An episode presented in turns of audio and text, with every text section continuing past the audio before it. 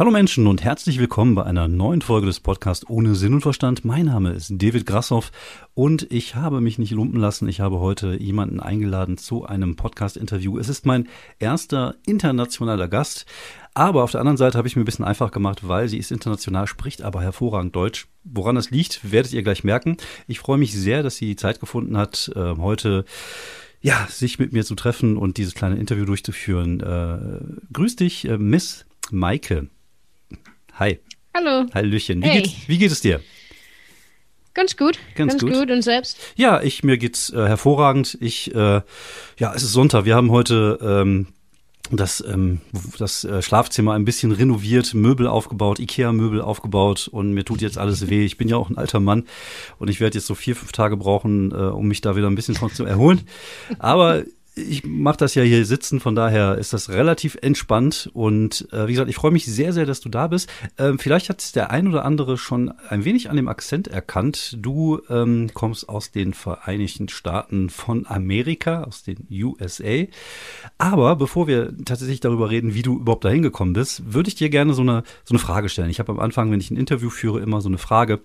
Gerne geht's auch mal um Lieblings-Yupon-Kategorien, aber das habe ich bei dir heute nicht vor.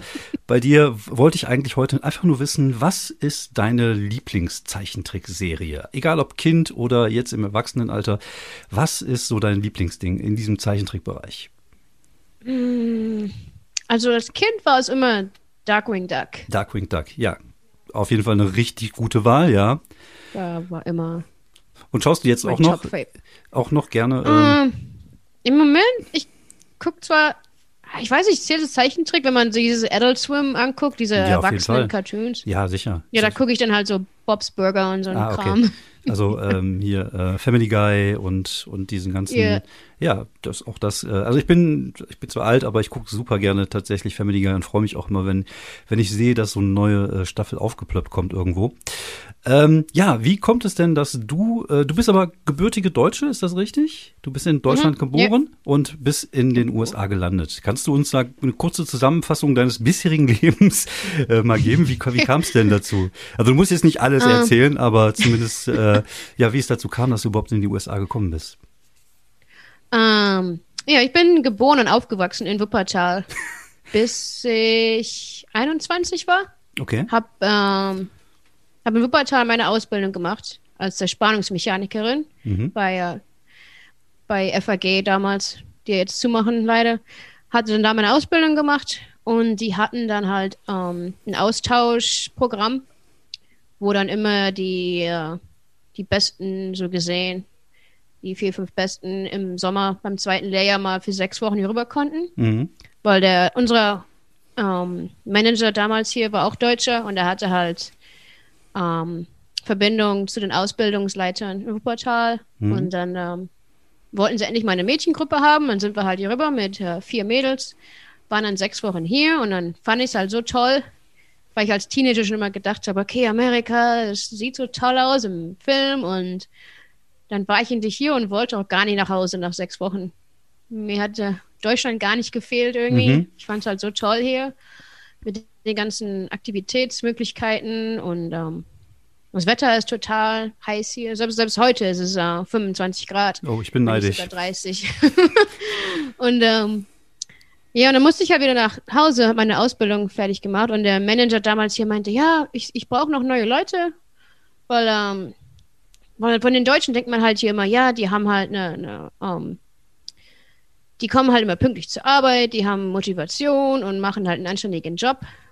Ähm, und ähm, ja, und er wollte halt äh, mehr Leute einstellen. Meinte, ja, dann schick mir einfach deine, deine, ähm, deinen Lebenslauf und alles und dann gebe ich es weiter an die Personalleitung und ähm, dann hatte ich auch die Ausbildung verkürzt, habe dann äh, meine ähm, Abschlussprüfung gemacht und hatte dann schon den, den Job sicher hier drüben und alles wurde schon eingerichtet, hatte dann den Flug am nächsten Tag nach der Abschlussprüfung, Hui.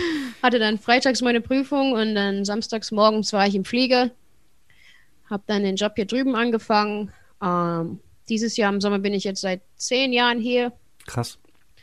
Und habe dann nebenbei hier drüben mit Comedy angefangen vor ein paar Jahren.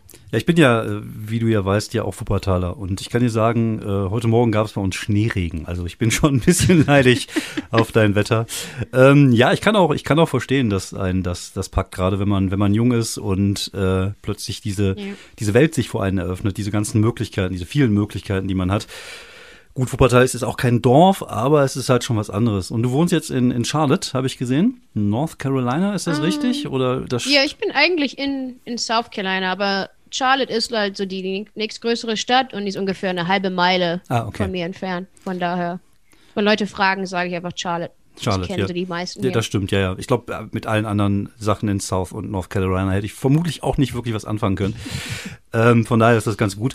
Äh, nee, es ist, ähm, wie gesagt, ich war sehr erstaunt darüber, als, als äh, ich irgendwie gemerkt habe, dass du auch hier aus, aus, aus Wuppertal kommst. Ähm, ich war ja immer der Meinung, ich sei der erfolgreichste Stand-Up-Comedian in Wuppertal, weil ich der Einzige war. Deswegen bin ich auch ein bisschen froh, dass du weggezogen bist, dass du jetzt in den USA bist. Dann kann mir das keiner nehmen. Und äh, nee, super. Also das äh, fand ich schon irgendwie, fand ich schon irgendwie lustig. Aber du hast ähm, die diese Leidenschaft für Stand-up hast du erst in den USA entdeckt. Wobei, warte mal eben, bevor du das sagst, ich wollte noch mal kurz was sagen, was mir gerade aufgefallen ist. Ich finde deinen Akzent äh, interessant. Du sagst, du bist jetzt seit zehn Jahren in den USA und hast schon einen, einen US-Akzent. Das ja. ist äh, krass. Ich ähm, kann es ein bisschen nachvollziehen. Ich habe nämlich als Kind acht Jahre in Frankreich gelebt. Meine Mutter ist Französin. Und als ich aus äh, Frankreich wieder nach Deutschland gezogen bin, weil ich äh, leicht so in die Delinquenz abgerutscht bin, und mein Vater mich wieder auf den rechten Weg bringen musste, hatte ich tatsächlich auch einen leicht französischen Akzent. Ist das denn so, wenn du wieder in Deutschland bist, dass du diesen Akzent nach ein paar Tagen wieder ablegst, sobald du wieder anfängst, Deutsch zu denken? Ähm, ich weiß es gar nicht. Mir ist es auch gar nicht aufgefallen bis vor kurzem, wo ich halt vor ein paar Jahren zu Besuch war. In Deutschland und meine Freunde meinten halt, ja, du hörst dich total amerikanisch an, wenn du redest. Und mir ist es gar nicht aufgefallen. Ja. Und ähm, man merkt es auch selbst wirklich gar nicht, außer ja, ist, äh, irgendjemand äh, macht einen darauf aufmerksam. Ja.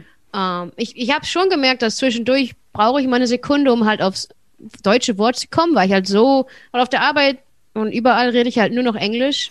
Ja, klar. Jetzt, wenn ich mich mit ein paar Leuten hier treffe, die deutsch sind, dann rede ich mal Deutsch. Mhm. Überwiegend schreibe ich dann auf Deutsch, aber halt dieses ganze Sprechen, dann, dann selbst das Denken ist jetzt alles schon in Englisch. Auch beim Träumen und alles. Und dann, dann ja. ist es halt schwer. Dann, dann ja, klar, das kann ist ich. Halt, gerade jetzt ist halt das, das erste deutsche richtige Interview seit, seit langem, wo ich dann, okay, jetzt muss ich mal ja. eine halbe Stunde nur Deutsch reden. Da muss man schon mal, okay, wie heißt das Wort jetzt? Ja klar, das kann ich nachvollziehen. Ja, wie gesagt, ich habe das, äh, hab das wirklich auch, ähm, ich habe ja in der Zeit, wo ich in Frankreich gelebt habe, ich hatte ja das Glück, ich bin da relativ jung hin und konnte die Sprache recht schnell sprechen. Als Kind lernt man ja sehr schnell und habe sie ja als zweite Muttersprache sozusagen angenommen und habe dann auch angefangen halt auf Französisch zu denken. Und das war dann halt meine Muttersprache Nummer eins in der Zeit, wo ich da gelebt habe. Und als, da musste halt erstmal wieder so ein Umschwung kommen, um dann wieder ins Deutsche reinzukommen. Ich glaube, das ist halt ganz, ganz normal. Ähm, ja, deine Leidenschaft für Stand-up-Comedy, hast du, hast du die schon in, in Deutschland äh, entdeckt gehabt oder ist es was, was dir in den USA sozusagen auf die Füße gefallen ist? Ah, es war in Deutschland schon. So, wo ich so zehn, elf Jahre alt war, ähm, hatte ich halt mit einer Freundin damals in der Schule immer schon Quatsch Comedy Club und alles geguckt. Wir haben halt Switch Reloaded, die ganzen Sketch-Sachen. Ähm, um, Bully Herbig und um, waren halt totale Fans davon. Und dann, früher gab es ja noch keine Handys mit, mit Videos und alles. Und meine Freundin hatte dann eine Videokamera. Ah, okay. Und äh, das war ja dann was total Spezielles, wenn man eine Videokamera hatte. Ja. Und dann haben wir halt immer selbst so um, irgendwelche Sketche mal nachgespielt und mhm. aufgenommen und einfach mal versucht, selbst was Lustiges zu schreiben. Und, äh, und dann habe ich damals schon immer gedacht, wo ich Quatsch Comedy Club gesehen habe, okay, irgendwann will ich auch mal da auftreten und auch mal sowas machen vor Leuten und die zum Lachen bringen. Und ähm, so als Kind weiß man nicht wirklich, wie man halt dahin kommt. Weil als Kind denkt man immer, okay, entweder ist man jetzt irgendwie berühmt oder nicht. Ja, und, das ist richtig, ja. Ähm, man weiß halt nicht, wie man anfangen soll. Und dann ist es auch irgendwie wieder untergegangen, wo wir dann halt nicht mehr so doll befreundet waren. Und dann habe ich halt meine Ausbildung und alles gemacht und gar nicht mehr drüber nachgedacht. Und ähm, ich finde auch in Wuppertal oder so, man hat auch nicht wirklich so Open Mics gesehen, das wo man einfach mal in irgendeine ja, Bar geht und dann ist da irgendwie so Comedy. Ja. Von daher hat man noch gar nicht so die, den Bezug dazu gehabt, um mal irgendwie richtig. anzufangen. Ja. Und dann vor ein paar Jahren hier habe ich halt gemerkt, wie fast jeder jeder Pub hier an jeder Ecke hat dann irgendwie einmal die Woche ein Open Mic. Mhm. Und dann ähm, hatte halt der Typ, der das äh, macht, hat mich halt mal angesprochen und habe ich ihm halt gesagt, ja, ich wollte früher auch immer Comedy machen. Und meinte, ja, dann komm doch einfach mal und, und erzähl was. Und ich so, ja, keine Ahnung, ich weiß jetzt nicht, was ich da, wo ich darüber reden sollte. Und dann habe ich halt im Internet mal recherchiert nach so Online-Kursen, wie man überhaupt Witze schreibt, weil man will ja auch dann nicht so ganz blöd da stehen. ja, und dann hatte ich halt angefangen zu recherchieren, habe so einen Online-Kurs gemacht und ähm, ja, und dann vor ein paar Jahren habe ich endlich mal mein erstes Open Mic gemacht, was mhm. mehr oder weniger einfach nur irgendeinen Müll erzählen und hoffen, dass die Leute lachen.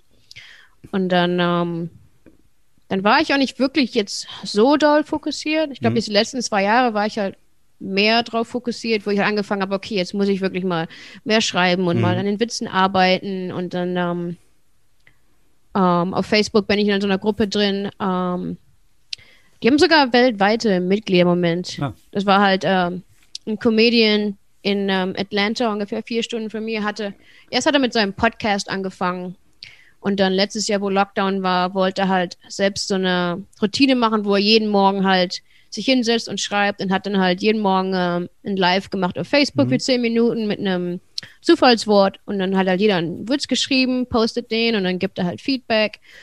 Und dann hat sich da irgendwie über den, über den ganzen Lockdown so eine Truppe angebildet mit ähm, Leuten aus ganz USA. Wir haben Leute von Australien, ähm, von Asien, Indien, ein paar aus England, die dann da jeden Morgen zu einem Live hinkommen, ihren Witz da schreiben ja, cool. für Feedback. Dann haben wir angefangen, unsere eigenen Feedback-Mics zu machen auf Zoom, mhm.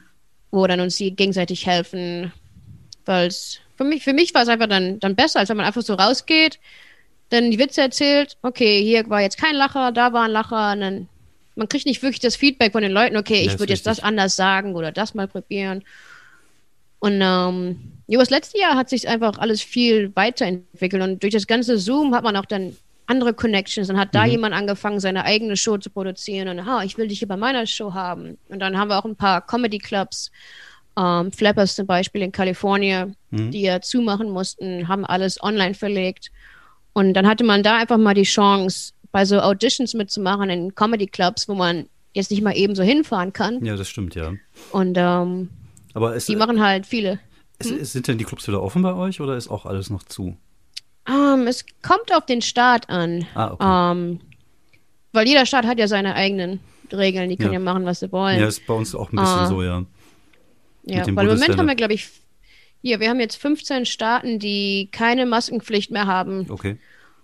Ähm, ich glaube, South Carolina kann äh, 100% Kapazität, oh. Restaurants oh, und Events. Ja, ihr wart, ihr wart ähm, auch wesentlich schneller mit dem Impfen als wir. Bei uns hat das ja alles ein bisschen länger leider gedauert. Und ich glaube, bei uns wird es erst so ab Sommer wieder Open-Air-Geschichten geben und dann wieder ähm, äh, richtig losgehen. Ja. Dann vielleicht im Herbst, hoffe ich mal. Also toi, toi, toi.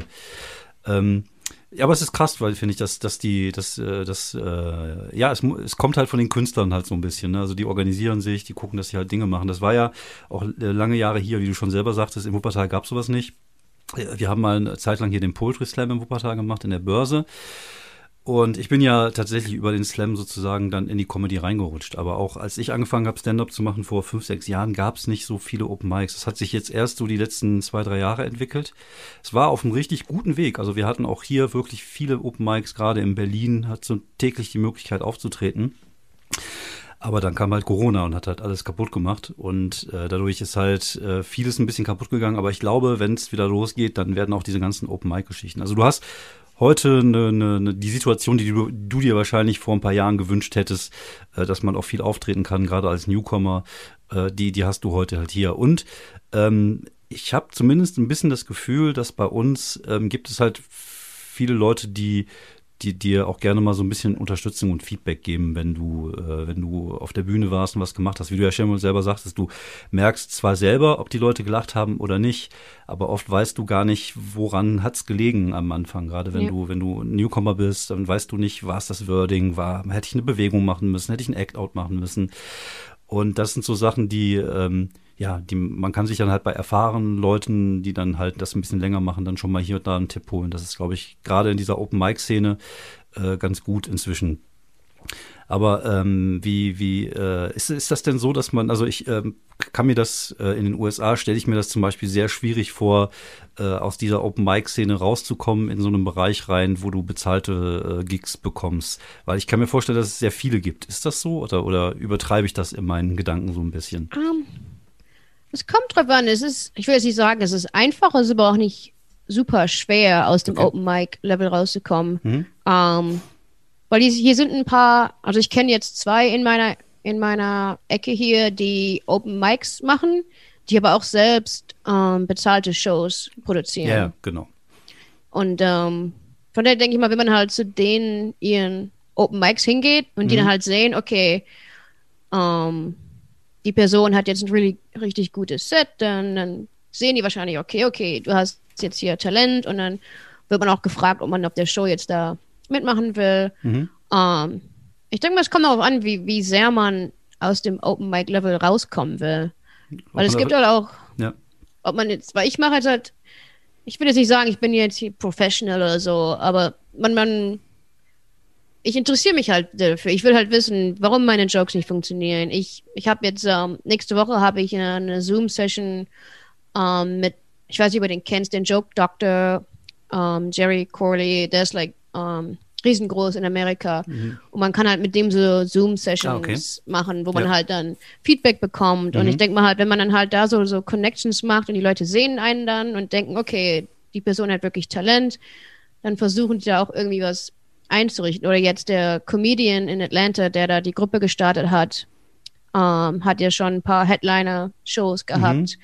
Und manchmal dann, weil ich habe jetzt mit ihm auch so eine monatliche Patreon, wo ich dann halt mein Video hinschicken kann, bekomme dann von ihm Feedback. Ah, cool. Für die Jokes. Und dann sieht er halt auch immer, weil er erzählt mir immer, ja, du hast dich so viel verbessert und du machst das besser und bist ähm, halt, ähm, er sieht halt, wie ich mich halt verändere und dann zwischendurch kommen halt mal Leute, die mir schreiben, ja, Joel hat mir erzählt, ich soll dich mal auf meine Show mhm. einladen und so. Und dann ist es halt so, ja, Connections. Kommt noch an, wen man kennt, mhm, ja, und ja. wer halt einen sieht. Von daher, ja, wenn man jetzt einfach nur zum Open Mic geht und mit niemandem redet, dann denke ich mal, ist es schwer da rauszukommen. Aber wenn man jetzt da irgendwie so, so Connections irgendwie verknüpft, mit sich mit Leuten unterhält, dann irgendjemand kennt immer irgendjemanden. Ja, das stimmt, ja. Ja, so, funktio dann, ähm, so funktioniert es ja hier auch ähnlich. Also du äh, machst erstmal so die ganzen unbezahlten Späßchen mit und dann hier mal Volksfest, da mal irgendwas und äh, dann sieht dich irgendjemand, du wirst ja auch hoffentlich dann auch besser mit der Zeit und dann ja. äh, fängt man an halt auch Kontakte zu knüpfen und das ist natürlich, ich glaube einfach in jeder Szene, egal was du machst,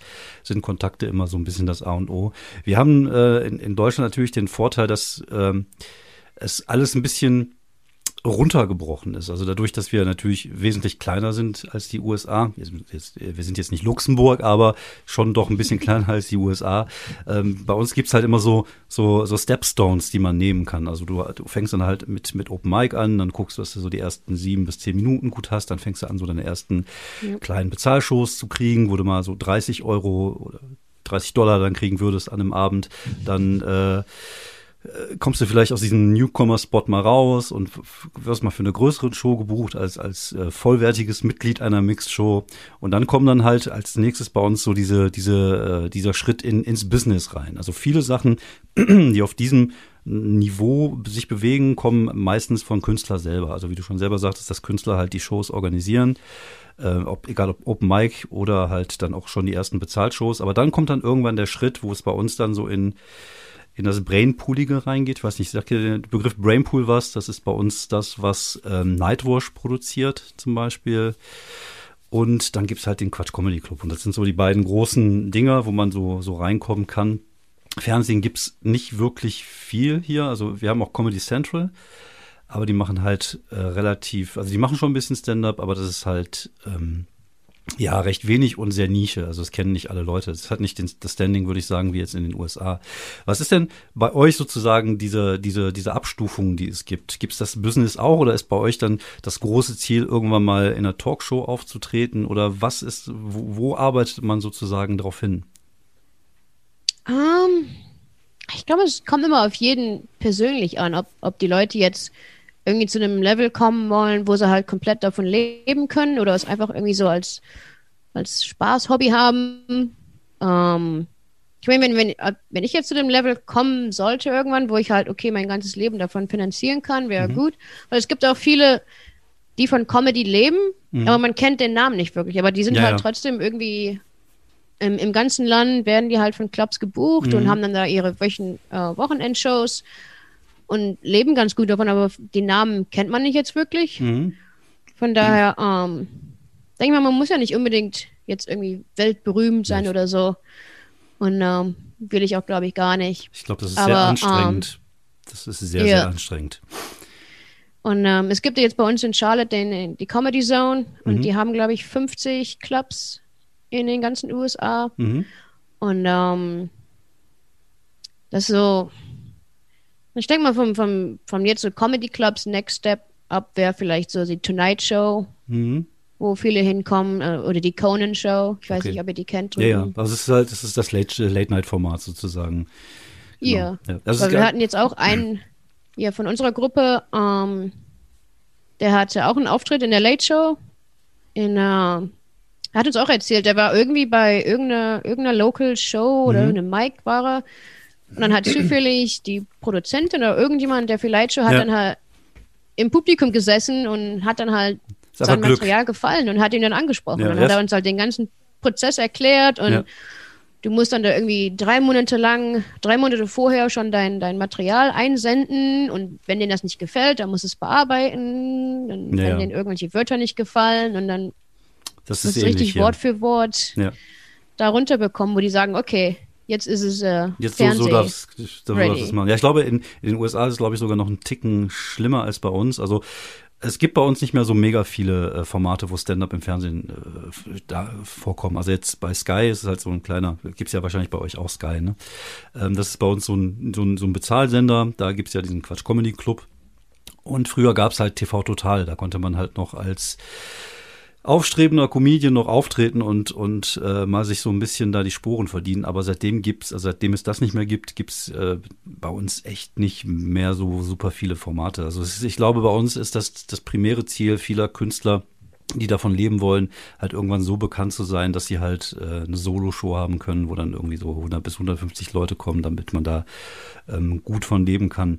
Ähm, was ist denn so dein Ziel? Hast du denn schon jetzt äh, so Blut geleckt, dass du sagen würdest, du würdest das gerne mal irgendwann professionell machen? Oder äh, ist das noch so, schiebst du das noch so ein bisschen vor dich hin? Ah, ich glaube, am Ende das Ziel ist schon, davon halt komplett leben zu können. Ähm, und dann halt mein, mein Hauptberuf Mhm. zu kündigen, eventuell. Also es ist ja, Und ähm, ja. Ja, le letztes Jahr hatte ich halt hier mit der Comedy Zone ähm, die, ähm, den Kurs angefangen, den Stand-Up-Kurs. Und dann wurde es ja mittendrin, äh, mussten wir halt aufhören wegen dem Mhm. Lockdown.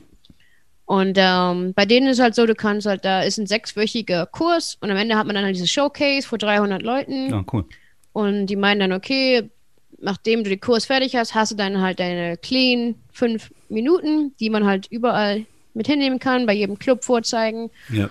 Und wenn man halt da den Kurs abgeschlossen hat, dann kann man nochmal so einen einwöchigen Host-Kurs machen, so einen Crash-Kurs. Und dann darf man auch da halt mal ähm, für, was auch immer, Celebrities, die da auftreten, darf man halt dann da hosten. Mhm. Und ähm, Aber ist das halt alles unbezahlt. Die haben halt so erklärt, man kann halt dann den, ähm, wenn jetzt zum Beispiel irgendjemand berühmt ist, weil manchmal kommt auch Bob Saget oder irgendwie sowas oder, ähm, Mhm. Ich weiß nicht, kennt ihr Eliza, Eliza Schlesinger? ja, ja, natürlich. Die macht jetzt auch bald ihre Deutschland-Tour. Mhm. Die waren halt schon mal hier und dann kann man halt, wenn man Host ist, halt für die dann ähm, Ja, cool. da die Ansagen machen Mhm. und sowas und von daher dann, weil dann sehen die einen ja auch die Ansagen machen Ja. und dann kann ja sein, dass die irgendwann sagen, ja, mir gefällt die Person, ich will immer, dass die für mich die Ansage macht Mhm. oder ich will, dass die Person für mich Feature macht Mhm. oder was weiß ich. Ja. Und ich denke mal, so bekommt man dann da irgendwie So kann man die Türen öffnen sozusagen ins größere Ja. Business. einfach da irgendwie Aber dieses Clean ist schon wichtig, ne, in den USA. Also du musst irgendwie auch deine, deine Clean 10 Minutes haben, damit du äh, ja überall gebucht werden kannst dann, ne?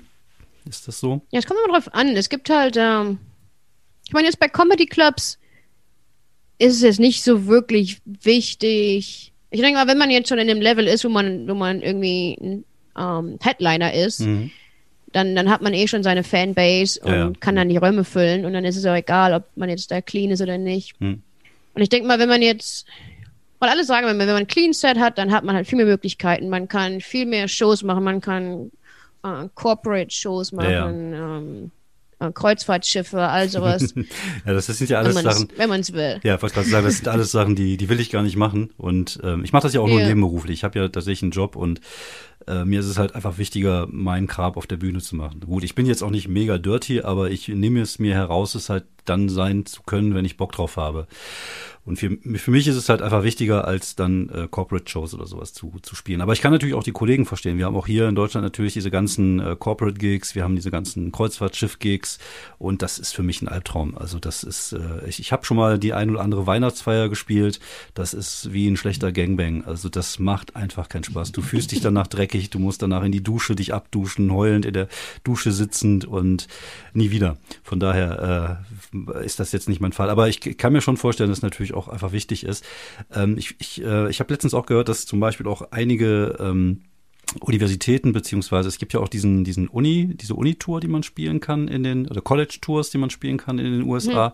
Auch gesehen hier bei ähm, Pete Holmes in der Serie. Ich glaube, da ging es ja auch darum bei Crashed.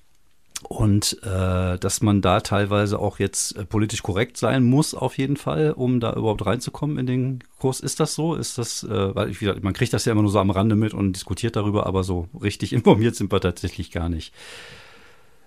Ah, mit, mit, mit den College-Auftritten habe ich mich jetzt nicht wirklich auseinandergesetzt. Ich Ja. weiß jetzt, ähm, ich kenne jemanden, der College-Gigs macht, aber wie da jetzt die Regeln sind. Okay. Aber ich denke mal schon, dass es halt total clean und Political halt Correctness. angemessen sein muss. Ja. Wie viele Clubs Ja. äh, oder wie oft kannst du spielen in, in deiner, also du machst das ja auch erstmal nebenberuflich. Bist du denn immer noch Mhm. Werkzeugzerspannerin? Ist das das, was du hauptberuflich machst oder? Ja, ähm, ich bin noch bei derselben Firma, Ah, okay. aber ich mache jetzt ähm, äh, Qualitätssicherung. Mhm. Ähm, aber ist natürlich auch gut, wenn man äh, wenn man einen sicheren äh, Lohn hat, ne? Gerade gerade gemerkt bei Corona, Ja. das hat mir auch äh, ordentlich den Arsch gerettet, wenn ich das mal so sagen darf. Ähm, aber wie oft kannst du spielen? Wie, wie oft ist das äh, für dich möglich? Ähm, in der Woche so, wenn du wirklich Bock drauf hast, wenn du jetzt, sagen wir mal, einen neuen Bit arbeitest, dass du sagst, okay, ähm, ich fahre jetzt nach Charlotte, ich fahre jetzt dahin. Gibt es wirklich in jedem, in jedem, in jeder Stadt ein Open Mic? Gibt's da, äh, ist die Szene so groß, dass auch du, ich sag mal, der jetzt nicht vielleicht in New York oder Los Angeles oder äh, Chicago lebt, da trotzdem jeden Tag auftreten könntest, wenn du es drauf anlegen würdest? Also vor Corona hatten wir, glaube ich, vier, fünf Open Mics in der Woche nur in Charlotte. Boah, krass. Ähm, Im Moment haben wir zwei, montags und mittwochs, jede Woche Mhm. in Charlotte. Dann haben wir äh, eine Stunde von mir in Columbia. Mhm. Haben wir ähm, montags, dienstags, ja, montags bis donnerstags eins. Junge, nicht Dann schlecht. in ähm, Greenville, Ja. wo auch eine Comedy Zone ist. Ähm, die haben, in Greenville ist, glaube ich, da sind montags, montags sogar zwei. Hm. Äh, Dienstags und Mittwochs. Ja, ich glaube, ich glaube, Greenville und Columbia haben jeden Tag eins von Montag bis Donnerstag. Okay. Ist das und in denn- Charlotte haben wir zwei. Hast du denn so eine Länge, wo du sagst, das machst du abends noch und nicht? Also ich habe, bei mir ist es immer so, ich versuche immer so anderthalb Stunden, kann ich abends noch machen nach der Arbeit, um dann wieder nach Hause zu kommen. Oder bist du da total hardcore und fährst auch mal drei Stunden abends für ein Open Mic irgendwo hin? Ähm, also ich muss, am, bis, am längsten gefahren bin ich bis jetzt nach Greenville, weil da mit dem Stau und allem, mit, Ja, mit okay. Berufsverkehr nach der Arbeit, Hm. sind zweieinhalb Stunden Autofahrt. Ja, macht man schon mal, ne? halb fünf Schluss. Ja, Ja. halb fünf Schluss. Fahr dann runter, komme um sieben da an. Um sieben ist die Liste Mhm. draußen. Dann ähm, Ja, darf ich noch mit 20 Leuten rumkämpfen, auf die Liste zu kommen. das finde ich ja, das finde ich ja extrem krass. Also das haben wir äh, in, in Deutschland ein bisschen besser geregelt. Was heißt ein bisschen besser geregelt? Wir machen das halt jetzt alles über ähm, über Facebook vorher. Also das ist halt, ähm, ist halt nicht sehr open-micig, das gebe ich zu. Also der Gedanke des Open Mic ist ja wirklich, dass jeder dahin kann und jeder auftreten kann. Aber wenn, wenn du dann wirklich 20 Leute hast, dann ist das halt schwierig. Und deswegen haben wir das oft bei uns so gemacht, dass wir die Shows äh, vorher anmelden und dann gibt's Doodle-List, wo die Leute sich eintragen können und dann guckt man halt, dass man schon vorher die Plätze verteilt, damit dann auch nicht irgendwelche Leute dann dahin fahren müssen umsonst. Das ist aber ein bisschen ärgerlich.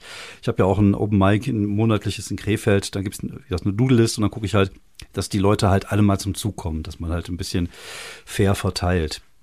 Ähm, dann haben wir wiederum Shows, die haben bei uns äh, Open Mic Charakter das heißt, es sind Testbühnen, aber das sind halt Bühnen tatsächlich mit so 120 bis 150 Zuschauern, was woanders schon richtige große Mixshows sind. Und das sind halt reine Einladungsgeschichten. Also da wirst du halt eingeladen, wenn es schon auch, auch wenn die, wenn die, also da müssen die Leute schon wissen, du testest, aber du bist trotzdem unterhaltsam. Und ähm, aber so dieses, dieses reine Open-Micige findest du hier in Deutschland nicht, was ich eigentlich gar nicht auch so schlimm finde. Wie gesagt, ich glaube, ich würde mich tot ärgern, wenn ich zweieinhalb Stunden nach äh, Paderborn fahren müsste und dann komme ich nicht dran. Dann, äh, das wäre mir, glaube ich, schon ein bisschen äh, zu anstrengend, ein bisschen doof. Ähm, wie arbeitest du denn? Bist du denn äh, eine Schreiberin, also eine akribische, sich auf den Hintern setzen und ihr Material schreiben? Oder äh, bist du auch eher der Typ, ich gehe jetzt mal mit zwei, drei Ideen auf die Bühne und probiere mal rum? Um, ähm, es kommt immer drauf mal auf meine Laune an. Mhm. Uh, letztes Jahr dachte ich mir, okay, ist eh alles nur Zoom und auf Zoom ist es halt einfacher mal hier so ein bisschen Spickzettel hinzumachen. Ja. Und okay, ich muss mir eh nicht irgendwie irgendwas beibehalten. Und dann ähm, dachte ich mir, okay, irgendwann hat man auch keine Lust, denselben Kram mir wieder zu erzählen. Ich so, okay, dann muss ich halt wieder was Neues schreiben. Und dann jetzt Anfang des Jahres hatte ich halt wieder so, so, so einen Motivationspush, wo ich dachte, okay, dieses Jahr schreibe ich mal mehr neues Zeugs oder einfach mal das alte Zeugs, was ich früher, wo ich nichts mit anfangen konnte, ja. einfach mal wieder rauskramen. Vielleicht mhm. kann man das aber irgendwie in irgendwas reinpacken. Ja. Und ähm, also ich versuche schon jeden Tag was zu schreiben, entweder was Neues mhm. oder, oder höre mir meine Aufnahmen an und mhm. gucke halt, wo ich irgendwas verändern kann, was halt keinen großen Lacher bekommen hat. Ja. Oder ähm, wenn ich halt jetzt neues Material habe zu irgendwelchen Themen, dann gucke ich halt, ob ich vielleicht früher mal irgendwas hatte zum mhm. gleichen Thema und kann das irgendwie zusammenpacken, verlängern. Und ähm, Na, arbeitest das kommt also. darauf an. Manchmal habe ich auch so, so Momente, wo ich dann irgendwie eine Woche oder so einfach gar keinen Bock habe. Da habe ich dann, dann will ich gar keinen Mic machen, keine ja, Show, auch gar nichts schreiben und dann einfach mal keinen Bock. Hm. Ja, das kenne ich. Also ich habe, äh, ich hab, bei mir war das extrem so in der jetzt bei Corona. Ich habe gemerkt, ich bin einfach völlig unkreativ. Also ich mache jetzt Podcast, ich podcaste halt viel, einfach weil das jetzt so mein, mein Sprachrohr nach außen ist. Wir kennen uns ja über Twitter, du weißt auch, dass ich da relativ aktiv bin und dann auch immer versuche zumindest da Gags rauszuhauen. Manchmal landen die Gags dann von Twitter dann ins Notizbuch, aber da sind dann halt meistens auch so einzelne Gags und äh, ja, die kommen dann so in, ins, ins äh, Karteigedächtnis und mal gucken, ob man die vielleicht irgendwann gebrauchen kann oder ob man dann mit irgendwann auf der Bühne vielleicht dann aus einem Gag vielleicht vier oder fünf oder sechs bis halt zum Bit machen kann. Ähm, aber das viel, viel mehr als einfach nur sammeln tue ich im Moment nicht. Also ich kann mich momentan nicht einfach darauf konzentrieren. Aber ich merke, ich habe es auch jetzt im Sommer gemerkt. Vorigen Sommer konnten wir wieder auftreten. Es gab wieder Open-Air-Geschichten. Und ich habe gemerkt, sobald ich wieder in dieser Bubble bin, mit kreativen Leuten, du hast direkt einen ganz anderen kreativen Draht selber und hatte dann plötzlich viele tolle neue Ideen, die dann auch zu einem neuen Bit geführt haben. Aber ich brauche dieses Kreative. Ich glaube, das ist auch ganz gut, sowas auch, Entschuldigung. Ich habe das Mikro ja rumgebildet. Ähm, du machst ja das mit deinen, mit deinen Leuten über, über Zoom und so ein Kram. Ich glaube, das ist ganz gut, einfach um, um auch im Training zu bleiben. Ich glaube, das äh, ist nicht verkehrt, was ihr da macht. Denke ich. Ja. Ähm, Recht. Ähm, wie, ähm, aber diese ganzen Open-Mic-Geschichten sind wahrscheinlich dann erstmal äh, kostenlos oder so. Es gibt noch nicht mal Getränke und äh, so richtig Geld verdienen kann man mit Open Mics dann wahrscheinlich am Anfang nicht. Ähm, wie voll sind die Dinger denn? Also ist das denn so, dass äh, immer oft Zuschauer da sind? Also man hört immer so Horrorgeschichten aus den USA, auch wenn man Crashed geguckt hat, dass da irgendwie nur die Comedians äh, sitzen oder dass die Comedians selber dann ihre Familie mitbringen müssen, damit die überhaupt spielen können. Ist das wirklich so extrem oder äh, ist das ein bisschen übertrieben in meiner äh, Wahrnehmung. Es kommt immer drauf an, wo man hingeht. Ähm, es gibt halt auch diese, diese Bringer-Shows, wo dann jeder irgendwie eine bestimmte Anzahl von Leuten mitbringen muss, mhm. damit man da irgendwie auf eine Liste kommt. Ähm, so eins habe ich jetzt noch nicht gehabt hier, mhm. aber schon von gehört. Ähm, ja, es kommt auch an, ob man jetzt zu irgendwelchen Pubs geht, mhm. weil äh, das, was mittwochs hier ist bei uns, ist auch in so einem, in so einem Pub halt. Da sind halt dann immer um die 20 Leute, die halt ähm, da zum Open Mic gehen und dann haben wir vielleicht fünf Leute, die dann mit irgendjemandem befreundet sind, der dann da sein Open Mic macht. Okay. Von daher ist es dann so normalerweise 90 Prozent nur und nur, nur wir halt, Oh, die sich da gegenseitig zuhören. Mhm. Und von den Leuten hören eh vielleicht nur die Hälfte zu, weil jeder an seinem Bit arbeitet und sich Ja, ja. vorbereitet. Ja. Und ähm, es kommt auch an, jetzt in Greenville, das Open Mic, was bei der Comedy Zone ist, da ist es meistens voll, Ja. weil es halt auch ein richtiger Comedy Club ist. ja, das macht schon einen Unterschied, und, ne? ähm, Ja. Ja, dann hat man dann auch eine richtige Audience. Mhm. Äh, was man dann schon merkt, weil, weil die Leute, die kommen halt zum Comedy Club, okay, die wollen, die sind halt da, um zu lachen. Die sind da zu lachen. Und die wollen halt Spaß haben. Und Und, wenn man jetzt zu einem Open Mic geht, wo nur Comedians sind, die, die kommen halt nicht da, um an, über andere zu lachen. Die wollen einfach nur ihr Zeug da rausbekommen und Mhm. Ja, ja, genau. Interessieren sich für nichts. Ja, ja, manchmal, also gerade am Anfang macht es ja auch Sinn, einfach das einfach mal erzählt zu haben. Auch, äh, ja, das mache ich ja auch oft einfach bei Open Mics. Aber es ist bei uns schon, äh, was das angeht, ein bisschen besser. Also ich sag mal, wir haben natürlich das Glück gehabt, dass es halt ne, jetzt gehypt wurde eine Zeit lang. Also wir hatten bei uns diesen großen Poetry Slam Hype und das hat sich ein bisschen gelegt und dann kam dann jetzt der Comedy Hype, also so vor Corona. Und wie gesagt, wir haben ja teilweise ähm, Open Mics, wo wo, keine Ahnung, 50, 60, 70 Leute da sind, wo das sind ja eigentlich schon richtige Comedy-Shows und wir haben auch viele kleine Comedy-Shows inzwischen auch hier. Ähm, Gerade bei jungen Leuten kommt das sehr gut an. Wir haben ja, dadurch, dass jetzt ähm, in Deutschland gibt's ja diese Sozialisation mit Stand-up-Comedy, nicht wie in den USA. Wir haben ja diese ganzen großen Vorbilder, haben wir nicht. Bei uns fing's ja irgendwann erst mit Michael Mittermeier an. Ähm, das heißt, diese ganze Kultur, die ist gerade erst dabei, sich ja aufzubauen in Deutschland. Das heißt, die ganze Open-Mic-Kultur. Aber dafür explodiert sie halt wirklich. Und du hast diese Szenen noch nicht, wo du, also klar, wir hatten, es gibt natürlich auch Shows, die weniger gut besucht sind, aber so 10, 20 Mannekes hast du auch immer da, da, da sitzen. Und das ist natürlich wichtig, einfach, weil wie gesagt, wenn du es vor anderen Comedians sagst, die können das beurteilen, aber so richtig, richtig beurteilen geht nur, wenn du Publikum hast. Also, da kann dir, also das ist ja, das wirst du wahrscheinlich kennen, manchmal sind ja auch Sachen, Lacher, die man selber nicht einkalkuliert hat, wo man selber sich da keine, und, und man, man kann das nicht, das ist halt mit Publikum, ist das halt was komplett anderes und ein komplett anderes Tier, was sich da auf der, auf der, auf der Bühne abspielt. Und da zählt ja alles zusammen, da kommen ja die, die Bewegungen mit dazu, wie, so, wie, so, wie sagst du was, wie ist, sieht dein Gesicht aus? Und das halt ähm, trocken zu üben, nur für, für Comedians, die dich dann angucken und denken, ach fuck, den Gag hätte ich auch gern gehabt, finde ich, glaube ich, ein bisschen schwierig. Wie ist es denn mit der Klauerei bei euch? Ist das so? Wird viel geklaut? Wird viel bei den Großen geklaut? Ähm, ich glaube, von den großen Leuten wird nicht viel geklaut.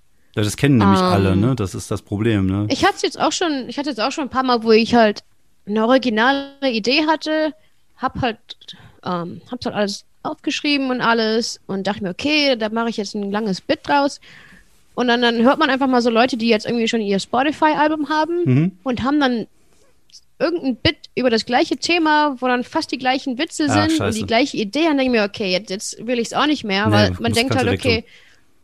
Selbst wenn ich es jetzt zuerst hatte, Ja, erstmal kann ich es gar nicht prüfen und die Person hat eh schon ihr ja. Spotify-Album ja. und dann glauben eh alle den, den größeren Leuten. Ja, ja, das ist immer so. Das ist ja bei uns Ähm, genauso. Jetzt so bei den, ja, jetzt so bei den Open Mics oder bei den, bei den Newcomers, ähm, ich habe halt schon gehört von, von Freunden, die halt meinten, ja, ich habe meinem Kumpel darüber erzählt und beim nächsten Mic hatte der eine Story über das Thema, was ich ihm erzählt hatte und dann Mhm.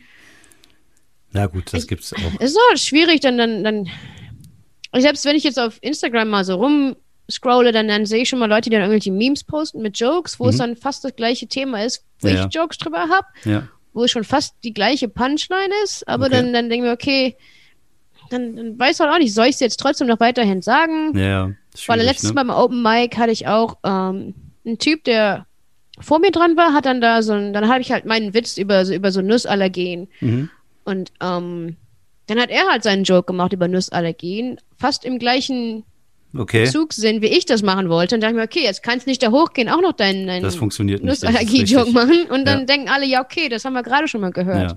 Aber Äh, ich, ich, ich, glaube, ähm, also das, das, das, das kenne ich und äh, ist bei uns auch manchmal so. Also ich habe auch einen Kollege hier aus, aus Felbert, da wir haben einen Joke, der, der ähnlich geht. Also eine ähnliche Prämisse hat. Es geht halt um alte Leute, die am Fenster sitzen und was rausrufen. Aber es reicht ja schon diese Ähnlichkeit, auch wenn der Gag ein anderer ist, dass die Leute dann denken, das habe ich ja schon gehört. Also manchmal, äh, die kontextualisieren ja auch nicht genau, was da passiert, sondern einfach das Thema reicht ja oft einfach, dass du, dass du so Überschneidungen hast. Auf der einen Seite ist es ja aber auch so, wir haben natürlich, wir leben natürlich alle ungefähr in der gleichen Schiene. Das heißt, äh, Themen sind halt immer irgendwie auch gleich. Es geht halt oft um Dating oder Nutzallergie. Ich glaube, was, was wirklich entscheidend ist und was, ähm, was wichtig ist, ist, dass halt je, dass jeder seinen eigenen Stil hat und seine eigene Perspektive. Und je äh, neuer diese Perspektive ist, umso wichtiger ist das. Also ich habe auch oft, äh, gerade wenn ich so Twitter, ist mir manchmal scheißegal, da haue ich einfach irgendwas raus. Aber bei anderen Dingen weiß ich genau, da kommen diese Witze, wenn das Thema jetzt aufgemacht wird. Das heißt, ich versuche dann eine andere Perspektive drauf zu setzen und versuche diesen ersten, diesen ersten Impuls, den ich habe, nicht direkt zu nutzen, sondern ähm, gucke, dass ich dann äh, ja erstmal weiter drauf rumkaue, bis ich halt eine bessere Idee habe. Und ich glaube, was super wichtig ist, und warum der, der Grund ist, warum ich auch nie kopiert werde, ist, ich bin einfach zu schlecht. Nein, ähm, ist, äh, ähm, dass ich halt immer sehr persönliche Geschichten erzähle. Ich glaube, je persönlicher du auf der Bühne wirst, umso schwieriger wird es für die Leute, das zu klauen, weil in eine persönliche Geschichte nicht nur die Geschichte an sich existiert, sondern auch deine Attitüde, dein, wie du das siehst und wie das passiert ist. Und ich glaube, das macht dich dann halt irgendwann äh, einzigartig. Das ist, glaube ich, aber auch ein etwas längerer Weg. Ich glaube, äh, jeder von uns weiß, je schwieriger ein Thema ist auf der Bühne, umso besser muss man sein, damit es lustig wird. Und das braucht halt ja. manchmal einfach Zeit und Erfahrung und halt viele, viele Auftritte und auch viele beschissene Auftritte, bis man da irgendwie so weit ist, das so wirklich ähm, zu lernen. Ähm, du, du, du machst das jetzt seit vier Jahren? Oder ich hatte vorhin gehört, seit zwei Jahren machst du es ein bisschen intensiver. Wie lange machst du es jetzt genau? Ja, so, so, so drei, fast drei Jahre. Fast drei Jahre. Ähm, hast du schon dein, oder das hört sich immer doof an, wenn man das sagt, so deine Stimme gefunden oder bist du noch auf der Findungs, äh, auf dem Findungsweg, dass du jetzt noch nicht so deinen Stil hast, dass du nicht so genau weißt, was mache ich, wie komme ich an, was kann ich tun? Ähm, ich glaube, so langsam, so langsam komme ich der Sache näher, ah, okay. was ich jetzt, weil, weil es halt immer so, jeder, der anfängt, finde ich, okay, hat dann seine Dating-Stories mhm. Oder Tinder. jeder geht hoch, oh, Tinder, ja. oder, oder reden da irgendwelche Sex-Jokes, ja. was halt so typische Anfangsthemen sind. Ja. Und ähm, ich habe mir halt so gedacht, okay, was, man will ja auch nicht dieses, dieses, wie heißt jetzt, ähm, Charakter-Comedy machen, wo man jetzt da ja, irgendwie, was oh. weiß ich, irgendwie einfach nur flippig ja, und was weiß ich. Ja, ist einfach eine Rolle damit spielt. irgendwie bekannt wird. Genau, ja. Ja, und dann will ich halt doch schon original sein und dachte mir halt, okay, man will halt so rausfinden, okay, was ist jetzt über mich besonders, mhm. was jetzt keiner um mich herum irgendwie so, mhm. so eine Stage-Persona haben kann. Und dachte mir, okay, jetzt, weil alle sagen mir, okay, du bist halt jetzt die einzige Deutsche, die ich kenne, die, die in Comedy ist. Und dachte mir, okay, dann, dann mache ich halt das vielleicht so mein Ding. Mhm. So, so, so Comedy aus der Perspektive von einer Deutschen, die in Amerika lebt. Und versuche halt das dann irgendwie so mein, mein Ding zu machen. Mhm. Weil die Leute mögen halt total gerne Akzente und all sowas und, und wollen halt auch mal so eine Perspektive von Leuten sehen, die halt genau. nicht hier aufgewachsen sind. Ja, so eine. Außenansicht, ne? dass man, dass man yeah. jemand hat, der, der von außen die Situation betrachtet, die eine andere Perspektive als die, die ja vielleicht haben. Ja, und dann, dann, dann bin ich jetzt seit, seit fünf Jahren dann auch vegan und dachte ich mir, okay, es gibt halt nicht viele vegane Komiker. Okay. Also die, die man jetzt sieht, die drüber reden, machen halt immer nur Witze drüber. Ja, die, die scheiß Veganer und mhm. was weiß ich. Und dann, dann fühle ich halt, okay, jetzt kann ich mal da hochkommen und habe halt dann, okay, Deutsch, bin vegan und jetzt nicht halt irgendwie so, so pushy vegan, okay, ihr müsst jetzt alle das ja. machen, was ich euch sage, halt, sondern doch schon so über mich selber mich lustig machen. Und mhm. dann halt, oh ja, ich bin vegan, aber ich kann ja trotzdem dies und man will ja schon, dass die Leute einen mögen und nicht dann ja, irgendwie genau. da so eine Moralpredigt halten. Das ist unangenehm dann. Und eher, dann ja. ähm, hat man halt so, so, so was Eigenes, wo jetzt nicht jeder da so hochkommen kann. Ja, ich bin Deutsche und, und vegan und mhm. jetzt, ja, das ist halt die wo Themen, halt schwieriger wird. Die Themen, die so aus dir selber rauskommen sozusagen. Das sind ja die Sachen, die dich ja definieren. Ich glaube, das ist ja auch das, was guten Stand-up ausmacht. Also ich, ich sage jetzt nicht gute Comedy, ich sage jetzt guten Stand-up, weil für mich Stand-up halt auch mal diesen persönlichen Ansatz hat. Jetzt mal fernab von irgendwelchen Rollen, die gespielt werden. Das sollte ja immer von sich ähm, ja, also die eigene Perspektive, die eigene Persönlichkeit und auch halt über seine eigenen Schwächen zu lachen, ist, glaube ich, auch eine riesige Stärke. Das ist auch was, ähm, was die Erfahrung habe ich gemacht dass ich, ähm, ich, wie gesagt, ich werde auch gerne ein bisschen härter im, in, in meiner Comedy. Ich mache auch gerne unangebrachte Jokes.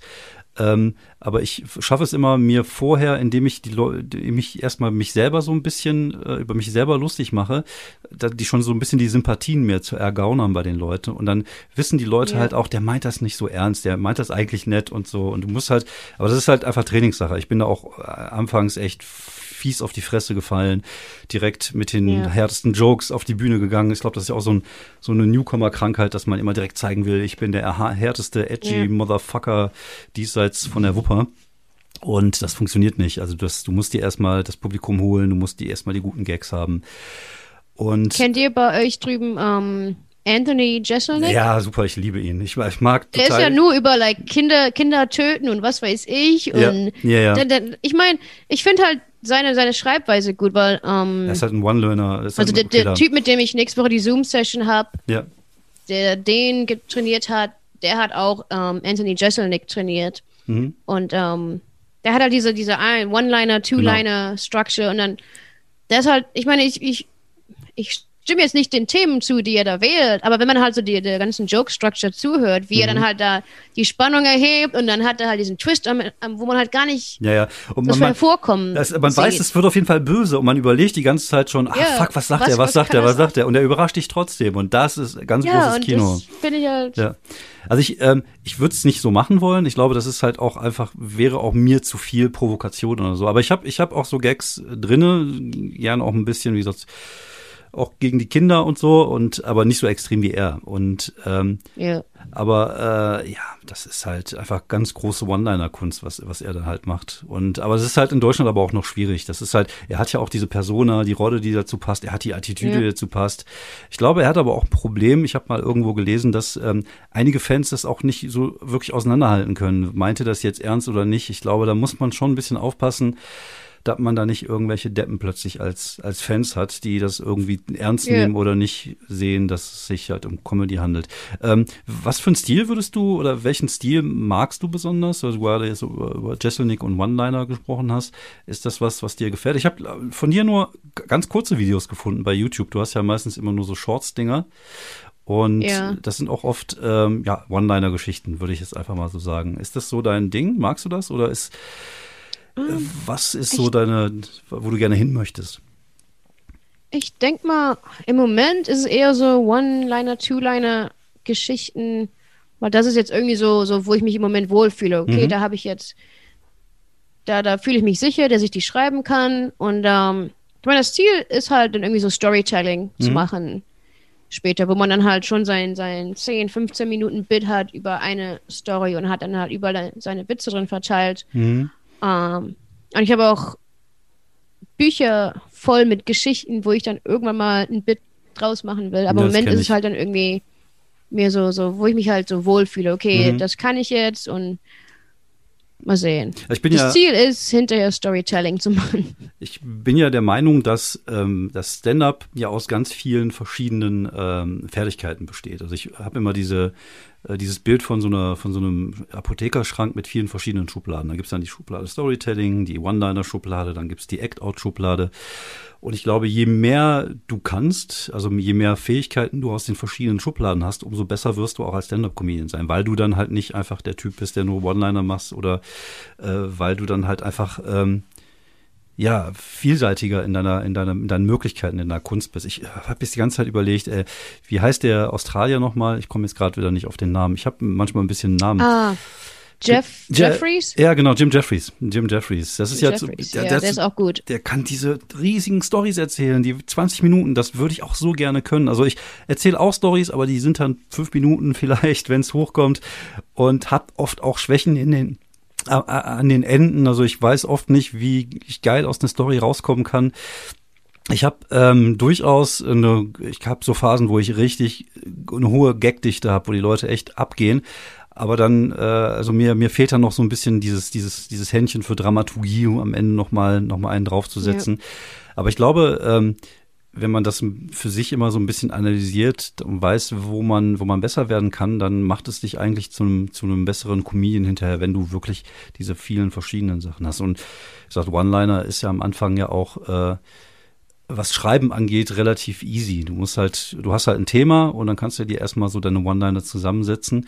Und ähm, ich glaube, die Kunst ist das dann irgendwann so zu machen, dass du eine gute Geschichte erzählst und dann noch gute One-Liner drin hast und vielleicht noch gute Act-Outs. Magst du Act-Outs? Ist das was, was du machst? Machst du dich gerne mal zur Hampelfrau auf der Bühne? Ah. Im, Mom Im Moment habe ich ein paar leichte Act-Outs drin. Mhm. Aber im Moment bin ich halt noch nicht so an dem Punkt, wo ich mich total zum Affen mache, dann auf ja. der Bühne dann rumspringen und oder auf den Boden schmeiße oder irgendwas. Ähm, ich habe ein paar Stories, die ich schon aufgeschrieben habe, wo ich halt immer Notizen mache, oh, Act-Out hier und Stimme mhm. hier, aber dann das dann wirklich so umzusetzen. Weil am Anfang ist es ja dann, selbst wenn man jetzt zum Open Mic hingeht, ist es halt noch nicht, noch nicht perfekt. Und dann überlegt man ja, okay, was könnte ich jetzt hier als mhm. Act-Out machen? Und dann muss man sich da irgendwie zum Affen machen. Mhm. Wo man ist dann schwierig, doch ne? schon irgendwie so, so die, die Blockage yeah. hat, wo man denkt, okay, ah, soll ich das jetzt wirklich machen oder yeah. soll ich einfach nur den Witz erzählen? Und dann, dann muss man halt so über den Punkt drüber wegkommen. Ich hatte jetzt auch vor ein paar Jahren, ähm, ja, in Deutschland heißt es Improvisationstheater. Mhm, Impro-Theater, Habe ja. ich damit angefangen, weil man dann halt irgendwie so dann hat man, dann hat man halt mehr Chancen, wenn man einfach da auf die Bühne geht und dann macht man halt da irgendwelche crazy, mhm. was weiß ich, Act-Outs ja. und, und macht dann da seine Geschichten und dann hat man halt schon da irgendwie so mehr die, mehr die Erfahrung. Mhm. Was jetzt aber auch im letzten Jahr alles auf Zoom war, was mir halt dann auch nicht gefallen hat. Ja, gut, das ist halt schwierig, um, ähm. gerade bei Act-Out-Geschichten und Zoom und Act-Out ist ja auch was, was du brauchst ja. eine Crowd dafür. Also ich, ähm, ich habe mich am Anfang echt super schwer getan, einfach weil ich auf der Bühne der coole Motherfucker sein wollte und ja. äh, ne, das ist halt so, du willst halt cool wirken und so. Und dann irgendwann habe ich äh, angefangen, erst so leichte Act-Outs zu machen. Dann habe ich ein Bit darüber geschrieben, wie erbärmlich es, es aussieht, wenn ich äh, draußen joggen gehe, weil ich halt echt dann so in mir zusammenfalle wie so ein besoffener Quasimodo. So. Das ist ganz grauenvoll sieht das aus und ähm, das ist nicht schön. Und dann habe ich angefangen, das so zu spielen auf der Bühne. Und ähm, dadurch hat sich eine komplett neue Welt für mich eröffnet. Das hört sich jetzt doof an, aber ich habe dann gemerkt, indem ich sowas machen kann, du hast, das hat das ganze Bit auf eine neue Ebene gemacht. Und dann plötzlich habe ich angefangen zu überlegen, boah, wo kann ich denn noch was machen? Ich habe zum Beispiel irgendwie einen so einen Gag, wo ich irgendwie sage, ähm, vom Masturbieren wird man gar nicht blind, es sei denn, man benutzt beim Masturbieren ein Messer und sticht sich beide Augen aus. So, und hab diesen Gag gemacht und ne, sticht sich beide Augen aus. Ist ein guter Gag, aber er funktioniert besser, wenn du diese Bewegung machst und es so aussieht, als wenn du dir mit dem Messer die Augen ausstichst. Und dann gibt's dann halt, jetzt habe ich irgendwie auch ein Bild, wo ich darüber äh, erzähle, äh, ich habe ja auch die, in den Clubs diese Händetrockner, wo man die Hände so reintun muss, mhm. weil ich mir auf die Hose mhm. gepieselt habe und dann musste ich das in diesen Trockner trocknen und dann steige ich halt da drauf und ähm, das ist ja tatsächlich passiert. Und ähm, das, das ähm, einfach durch diese, dadurch, dass ich irgendwann diesen inneren Schweinehund über, überwunden habe, gesagt habe, ach komm, probier mal dieses Act-Out-Dingen und scheiß einfach darauf, cool zu sein. Du sollst einfach nur lustig sein. Ich glaube, das ist echt so die höchste Prämisse, die man haben kann. Und das hat, wie gesagt, bei mir echt, das war wieder so ein Ding, wo ich gemerkt habe, ah cool, die Schublade habe ich gerade aufgemacht. Dafür bin ich der beschissenste Crowdworker der Welt. Das kann ich überhaupt gar nicht. Ich, ich moderiere. Ja, bei mir auch nicht. Ich moderiere total viel, aber ich kann einfach kein Crowdwork. Das ist, äh, ich weiß auch nicht, woran liegt Woran liegt es bei dir? Bist du zu schüchtern normalerweise? Bist du denn eigentlich aber so ein, Crowd Ja? Bist du denn so eine. Beim Crowdwork denke ich mir. Ja. ist scheiße mit diesem Kack-Internet. Bist du denn so eine, so, so, eine Person, die eher schüchtern und zurückhaltend ist und auf der Bühne dann so äh, auftritt und das, ja? Okay. Ja, weil dann denke ich mir mal, okay, auf der Bühne ich meine, wenn ich jetzt zu Hause bin, dann, dann mache ich auch mal meine, meine Witze hier und tanz mal rum und sing.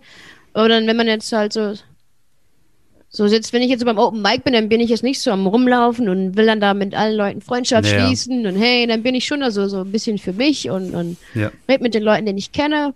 Aber dann auf der Bühne denke ich mir, okay, jetzt, jetzt, jetzt geh halt raus und mach das Beste aus deinen Witzen. Aber mit den, mit den Actors ist halt trotzdem auch so diese Überwindung da, ja, okay. Genau. Wie sehr mache ich mich jetzt zum Offen? Aber ich denke mir halt, wenn ich es jetzt endlich machen würde, dann würde es wahrscheinlich mir helfen. Ja. Aber halt trotzdem über diesen Punkt darüber zu kommen. Ja, Weil ich denke mir halt, okay, wenn ich jetzt einen Act-Down mache, dann will ich, dass da auch nicht perfekt, aber richtig gut ist für, beim ersten Mal, ja. damit die Leute halt auch lachen. Weil dann wenn es halt nicht gut ist, dann macht man sich zum Hampelmann und dann denken die Leute, okay, was ist denn jetzt Ja, da bei ihr kaputt? Ich glaube, du musst, Und, du musst das, äh, du musst das, glaube ich, am, am, Anfang so ganz fein dosieren erst. Und ich sag mal, das ist ja, Ja. auch eher was, wie man Storytelling macht. Also ich glaube, bei, bei One-Linern ist das oft gar nicht, also One-Liner ist halt, hat ja eher so, so dieses Trockene, wie gesagt, so Jeselnik, ist halt dieses, dieser Peitschenhieb, der rauskommt, ne, so bäh, und Patsch Ja. gibt's aufs Gesicht. Aber wenn du dann anfängst, mehr so in diese Storyteller-Schiene reinzugehen, ist das natürlich schon so. Also gerade auch die Hände. Und ich habe äh, ich hab gemerkt, dass ich halt jetzt auch meine Hände plötzlich viel mehr benutze als vorher. Vorher, wie gesagt, immer versucht so dieses, ah, komm, mir kann keiner was haben. Diese Coolness einfach. Aber die ist, wenn das nicht Teil deiner Nummer ist und Teil deiner Rolle und Teil deiner Attitüde, ist es tatsächlich, äh, wie ich inzwischen finde, eher störend. Aber es hat bei mir auch zwei, zweieinhalb Jahre gedauert, bis ich das gemerkt habe. Also das ist ja, das ist ja das Schöne, dass man bei Stand-up-Comedy äh, ja immer dazulernt. Ne? Jeder Auftritt macht dich besser und jedes Versagen macht dich auch besser. Ähm, ist das ein Problem für dich, dieses, äh, dieses, dieses Abende haben, wo du gar nicht funktioniert hast und, und dann so, ja, das Gefühl hast, so, ach fuck, was mache ich hier überhaupt? Warum mache ich den Scheiß überhaupt? Hast du das schon mal? Ich glaube, das hat jeder von uns, oder? Ich glaube, Ja. alles andere wäre Das hatte ich gelogen. jetzt schon, hatte ich ja schon ein paar Mal. Ja, Ich denke mal am Anfang, am Anfang ist es, ist es schlimm, wenn man jetzt zum Open Mic geht und dann total versagt. Aber dadurch, dass ich jetzt schon, man bekommt ja auch immer andauernd Feedback von, von anderen Comedians und von den Freunden. Und dann, dann hilft das schon irgendwie, selbst wenn man jetzt irgendwie so ein total schlechtes Set hat. Weil es kann ja auch sein, dass jetzt die Audience da irgendwie, dass die einfach nicht mit, dem, mit den ganzen Themen da sich verbinden und dann Ja. irgendwie einfach das gar nicht lustig finden. Und dann gehe ich manchmal zu einem anderen Club, erzähle die gleichen Witze und die kriegen total große Lacher, weil es halt Leute sind jünger oder die haben halt die gleichen Erleb Erlebnisse gehabt Mhm, wie ich und genau. haben dann halt so eine bessere Verbindung mit den, mit den Witzen. ja. Von da bin ich jetzt nicht so der Typ, der jetzt nach Hause geht und sich dann da irgendwie zusammen heult und total niedermacht Ja. und denkt mir, okay, schmeiß alles hin. Ja.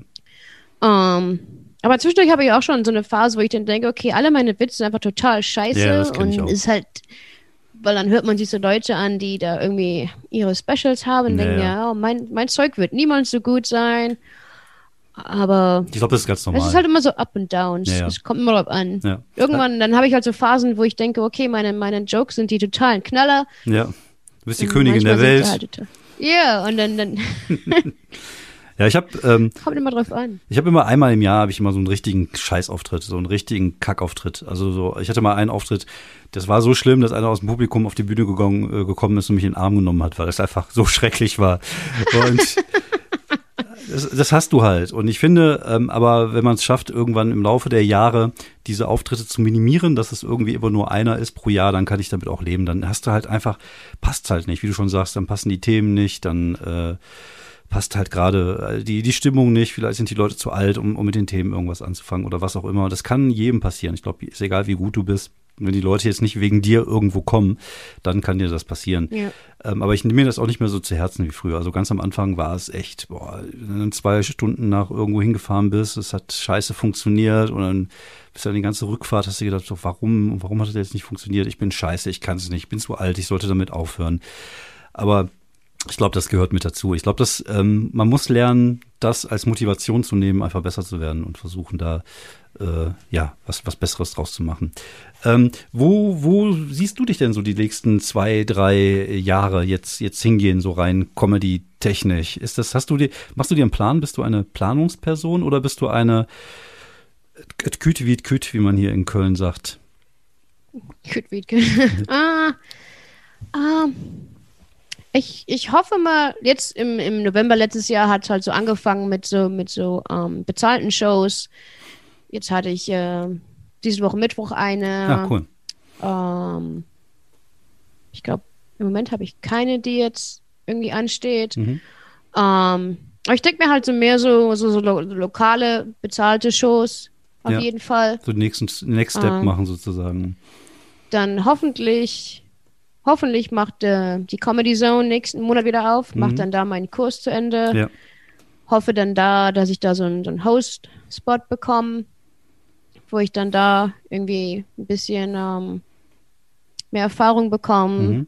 Sind denn, sind, denn, dann- sind denn Wettbewerbe bei euch ein großes Ding? So, so Comedy? Ja, ah, stimmt. Nächste Woche habe ich, ähm, nächste Woche die, die Comedy Zone in Greenville hat im Moment eine äh, Competition, Ah, okay. wo dann, ähm, das sind, glaube ich, jedes Mal zehn Leute Mhm. und dann, wie auch immer, da werden, glaube ich, drei oder vier aus jeder Runde gewählt. Und dann die Gewinner hinterher haben dann die Chance, ähm, Auftritte am Wochenende zu bekommen. Wenn Ah, dann halt, wenn halt ähm, Shows da stattfinden, dann Mhm. kann man da halt irgendwie so, einen- so einen 10 Minuten Okay. Gäste-Spot bekommen Hm. als Gewinner. Ah, Dann ähm, in Greens, in Greensboro, anderthalb Stunden von hier, ähm, da ist ein Club, der heißt Idiot Box. cooler Name. Die haben im, ja, die haben im Mai ihre Competition. Und sie hat auch schon gesagt, die Leute, die halt da mitmachen und die ihr gefallen, haben dann da Chancen, Mhm. in dem Club gebucht zu werden. Ähm, von daher mache ich dann da halt überall mit. Und selbst Genau. wenn ich verliere, dann habe ich trotzdem da, wer weiß, wer im Publikum sitzt, wer weiß, Genau. wer es sieht. ja. Ähm, die macht auch äh, Livestream auf Zoom von ihren ganzen Shows. Man weiß ja nicht, ist auf Zoom jetzt irgendein Booker, der da Mhm. Ja. mitguckt? Ja. Ja, man muss machen, ne? Und, man muss ähm, halt in Bewegung bleiben. ja. Du musst halt äh, stay in Und, movement. äh, genau. Ich meine, in zwei Jahren bin ich bestimmt jetzt nicht auf der Late Show oder irgendwo. Das denke ich mir jetzt nicht, aber man weiß halt auch nicht, was kommt. Jetzt waren wir heute Morgen, ein, ein Freund von mir, der auch Comedian ist, wir waren heute Morgen im Coffeeshop, haben dann da ein paar neue Headshots gemacht, ein bisschen mit Mikrofon und alles, Mhm, irgendwelche lustigen gesehen, Bilder. ja. Ja, und dann hat auch, ähm, dann waren wir oben im Coffeeshop draußen und dann haben wir so einen Typ angequatscht, ja, was macht ihr denn? Und der so, ja, wir sind hier von so einer, was weiß ich, Entertainment-Firma und oh, ihr seid Comedians, Mhm. schreibt doch mal eure Sachen auf. Wir, wir haben immer Kunden, die nach irgendwelchen Entertainment-Zeug fragen. Dann haben wir dem da unsere Sachen gegeben und man weiß halt nie, jetzt ist Genau. halt wieder ganz spontan, läuft man da niemanden rein, der dann da nach irgendwelchen Genau. Sachen sucht, die man da macht und dann hat man da wieder eine neue Connection. Ja. Und halt man weiß bleiben. halt nie, ja, Genau. man weiß halt nie, es kann ja sein, dass jetzt beim nächsten Open Mic oder bei der Competition sitzt dann da, was weiß ich, für ein Typ im Publikum und Das denkt stimmt, ja. okay, ich will sie jetzt hier bei dem Projekt, was weiß ich, dabei weiß- haben und man weiß auch nie, wie sich sowas entwickelt. Also ich hätte ja, also ich habe ja vor zehn Jahren angefangen mit der Bühne, mit, mit Poetry Slam und seit fünf Jahren mache ich jetzt Stand-up. Und du weißt nie, in welche Richtung das geht. Und ähm, du kannst nur arbeiten, du kannst nur versuchen, besser zu werden, du kannst nur äh, an deinem Zeug arbeiten. Und dann passieren halt einfach Dinge. So, und das ist ja, wie so bei mir, hätte ich ja auch nie gedacht, dass ich da jetzt dann im Fernsehen lande mit, äh, mit Cindy aus Marzahn, Ilka Bessin und so, ne? Plötzlich bist du dann so in so einer Situation, was halt für Ja. mich auch total strange war. Also, das ist halt ähm, immer noch komisch für jemand, der so von außen da so ein bisschen reingestolpert ist. Wie gesagt, ich bin ja ein ganz normaler regular Dude. Ich gehe ja arbeiten, ich habe meine Kinder, ich habe meine Hobbys und mache das ja eigentlich auch einfach, weil das meine Leidenschaft ist. Und dann plötzlich bist du halt in diesem Ding. Und deswegen sagt man, darf man nie Nein sagen, sondern einfach immer gucken, ja, Ja. welche Gelegenheiten bieten sich und dann schaut man, dass man das Beste draus macht. Und das, ja, und gerade bei Stand-Up-Comedy ist auch egal, wie jung oder wie alt du bist. Also die, ich glaube, du bist jetzt Anfang 30, haben wir ja vorhin drüber gesprochen, ohne das Mhm. genaue Alter hier zu sagen. Und ähm, äh, du hast noch äh, viele, viele gute Jahre vor dir, gerade als Stand-Up-Comedian. Und das sind auch die Jahre, wo du jetzt auch Dinge erleben wirst. Weißt du, wenn du jetzt mit 18 das erste Mal auf die Bühne gehst, du hast halt keine Lebenserfahrung. Aber wenn du jetzt als 30-Jähriger auf die Bühne gehst oder in meinem Fall als Jähriger auf die Bühne gehst, dann äh, hast du halt äh, eine ganz andere Hintergrund, auf den du zurückgreifen kannst. Und das ist halt ähm, ist einfach toll und es ist halt einfach eine, eine, schönes, eine schöne Geschichte und eine schöne Leidenschaft, die, glaube ich, da ist. Und ich hoffe, dass wir dich ja vielleicht mal irgendwann mal in Deutschland begrüßen dürfen. Vielleicht lernt dich ja jetzt auch der Ich eine hoffe. oder andere durch den Podcast kennen. Und ähm, man kann dir folgen bei Twitter, ist äh, Miss Mikey, ist, glaube ich, dein, dein Name. Sagen die denn die Amis denn auch Mikey? Bist du Miss Mikey? Ne, ich muss, muss Ihnen mal sagen, dass es Michael. Maike, okay. Weil die klar. haben ja mit diesem, mit diesem E am Ende und mit diesem EI haben sie halt Probleme. ja, ja. Weil es gibt halt den, den amerikanischen Namen äh, Maike, das wird aber M-I-C-A-H geschrieben. Ah, Maika. Okay. Und da Und es wirst ist über, überwiegend ein Männername hier. Es Ah. gibt zwar auch Frauen, die den Namen haben. Ah, Und dann, okay. kommt- dann gehe ich immer zu Mikes und dann sagen die, ja, mein Kumpel hat den gleichen Namen. Ich so, ja. Ach, deswegen, deswegen, deswegen der Künstlername Miss Maike. Okay, alles Weil auf der klar. Arbeit und überall sagen halt immer, weil, weil in, in Amerika, wir haben halt nicht diese, diese Siezung hier. Naja, hier genau. ist halt jeder you Ja. oder Oder wenn man anstatt siezen, hat man halt hier dieses Miss und dann sagt man halt den Vornamen Mhm. Miss Stephanie, Mhm. wie auch immer. Und von da auf der Firma sagen immer alle, ja, Miss Maike. Und dann Okay. dachte ich mir, okay, das hat sich jetzt irgendwie so angeeignet. Weil mit dem Nachnamen, dann haben auch alle immer Probleme, den auszusprechen. Ja, ja. Dann gehe ich irgendwo hin, ja, wie sage ich das denn jetzt? Und oh. Ja, ja. ja ich habe Und dachte ich mir, okay, Ich im halt- Moment ist es jetzt. ich hab das gleiche Problem mit meinem Vornamen. Ich heiße David, aber eigentlich kann man es auch David aussprechen und man könnte es aber auch äh, David aussprechen. Also ich äh, habe das gleiche hier in Deutschland mit meinem Vornamen. Ich sage dann immer, ist egal, sag einfach David. Das ist halt die Variante, die mir am besten gefällt. Man kann dich finden bei Twitter unter Miss Mikey. Man kann dich finden bei Instagram. Ähm, YouTube, du hast einen eigenen YouTube-Kanal, da gibt es ein paar Short-Videos zu sehen. Und äh, ja, wie gesagt, wenn du mal irgendwann nach Deutschland kommst, wir haben auch hier einige englischsprachige Shows. Der Manuel Wolf macht zum Beispiel Boeing in Köln immer auch mal wieder englischsprachig. Ich hoffe ja, dass es ja irgendwann äh, wieder losgeht. Hast du denn noch Familie in Deutschland, die du ab und zu besuchen kommst? Ja, ich bin ganz alleine hier drüben. Oh, Ganze Das war- Familie ist ist, in ist, äh, ist, Deutschland. ist alle meine Hörer jetzt nochmal schön traurig gemacht am Ende von dem Podcast. Deswegen, Ja, ich, ich hoffe ja. Das letzte Mal in Deutschland war ich letztes Jahr im Januar und jetzt mit dem Lockdown war ja hier Hm. ja, okay. der ganze Travel Ban, wo, wo ja nur Staatsbürger wieder reingelassen wurden. Von da war es halt schwierig, Mhm. Familie zu besuchen. Und jetzt hoffe ich ja, dass ähm, mit dem ganzen Visum und Green Card Geschichte, die im Moment los ist bei mir, Mhm. hoffe ich ja, dass im Sommer, spätestens im Winter, hoffe ich, dass alles sich so geregelt hat, dass ich hoffentlich wieder fliegen darf Okay. nach Deutschland. Ja, wenn du, wenn du hier bist, melde dich gerne. Du wohnst ja nicht weit weg. Wo kommst du aus Wuppertal? Bist du Barmerin? Äh, wo, wo, Ah, Elberfeld. Elberfeld. Beim, äh, äh, bei der Frauenklinik, Ah, ja, okay. Direkt Ich- gegenüber. Ich komme aus, ich komme aus, ah, okay, ich bin in, in, in Barmen geboren, tatsächlich im, ähm, komme jetzt gerade nicht auf den Namen, aber ich bin ja jetzt Kronenberger, ich komme ja oben vom Berg weg. Ich habe ja auch eine kleine Show in Wuppertal, wenn die irgendwann wieder äh, läuft und du Gegend bist, wie gesagt, melde dich gerne bei mir, aber wir bleiben ja eh jetzt in Kontakt über Twitter, dann äh, kann ich dich gerne an den eine oder andere Show hier in Deutschland mal weiter vermitteln, wenn du Bock drauf hast. Es hat mich sehr gefreut, Ja, dass du da klar. warst. War toll, mal ein bisschen was äh, äh, mal ein bisschen was Metropolisches hier zu, zu haben, also ein bisschen was, äh, ja, was Großes. Und ja, vielen Dank, dass du da warst. Danke für die Einladung. Sehr gerne.